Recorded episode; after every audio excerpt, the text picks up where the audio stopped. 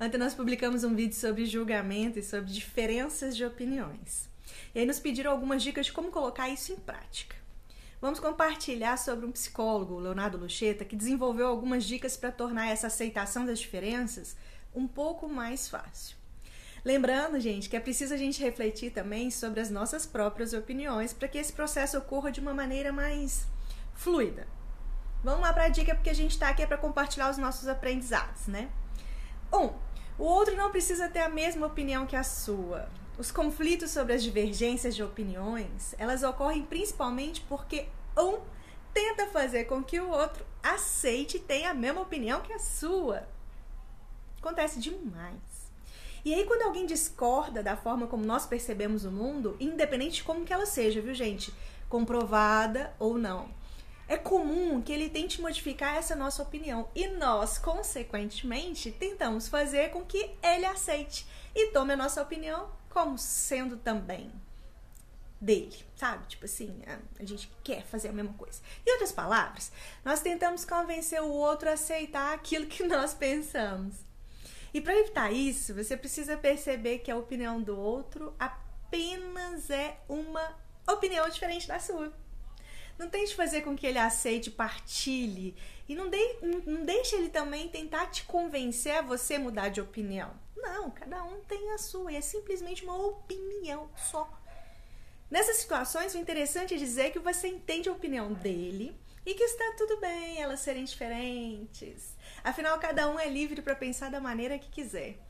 E é imprescindível a gente deixar de tentar fazer com que o outro tenha a mesma opinião que você. Dois, tá tudo bem discordar, gente. Discordar não significa brigar, ficar chateado com a opinião do outro, discutir, gritar. Não. Na verdade, significa que você não concorda porque você pensa de um modo diferente. Mas respeita que ele tenha aquela opinião, por mais absurda que ela possa parecer para você.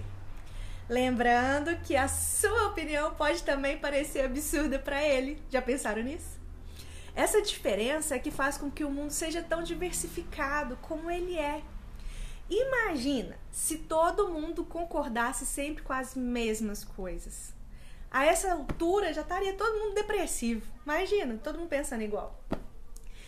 3. Entenda quais são os reais motivos da opinião do outro. Isso é possível através do entendimento que a opinião de uma pessoa ela se origina a partir da história de uma vida, das suas experiências e principalmente da forma singular com que cada um percebe e entende a sua própria realidade.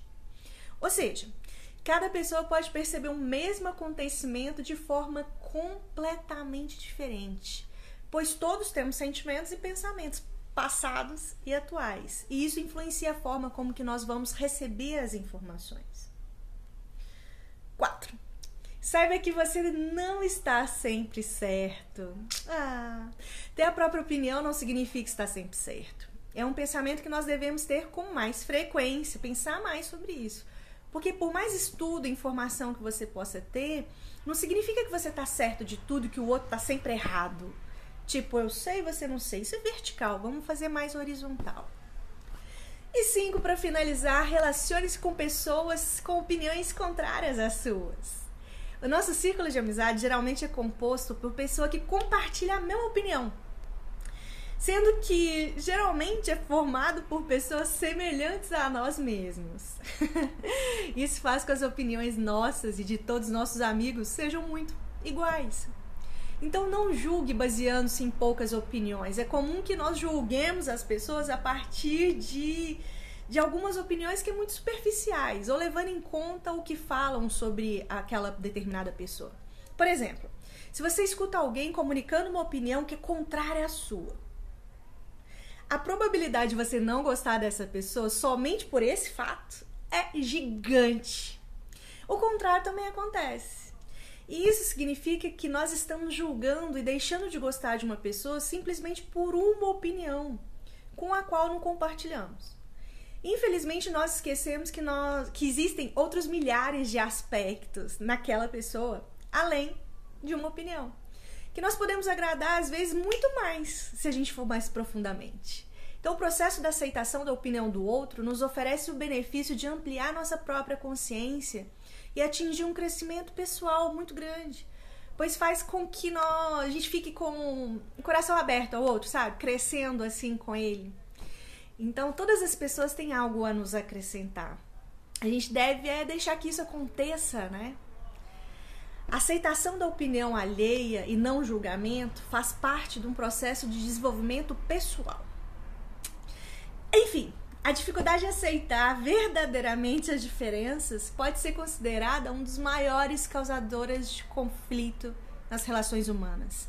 A não aceitação do outro e, consequentemente, a não aceitação da opinião do outro ou da forma com que ele percebe o mundo pode desfazer amizades, criar inimizades e principalmente criar grandes conflitos, dependendo do quão diferente é as situações, as opiniões. Então, cuidado, gente. Vamos nos observar e vamos nos ater que através das diferenças é que a gente constrói um mundo tão bonito, tão colorido, tão diversificado. Vamos aceitar o outro? Que tá difícil aceitar a gente também, né? Vamos colocar no lugar do outro. Um beijo. Espero que essas reflexões que a gente esteja trazendo diariamente sejam uma parte do dia para vocês de aprendizado também, como está sendo para nós. Para fazer esses vídeos, nós também precisamos de estudar e mudar o que está aqui dentro. Até amanhã!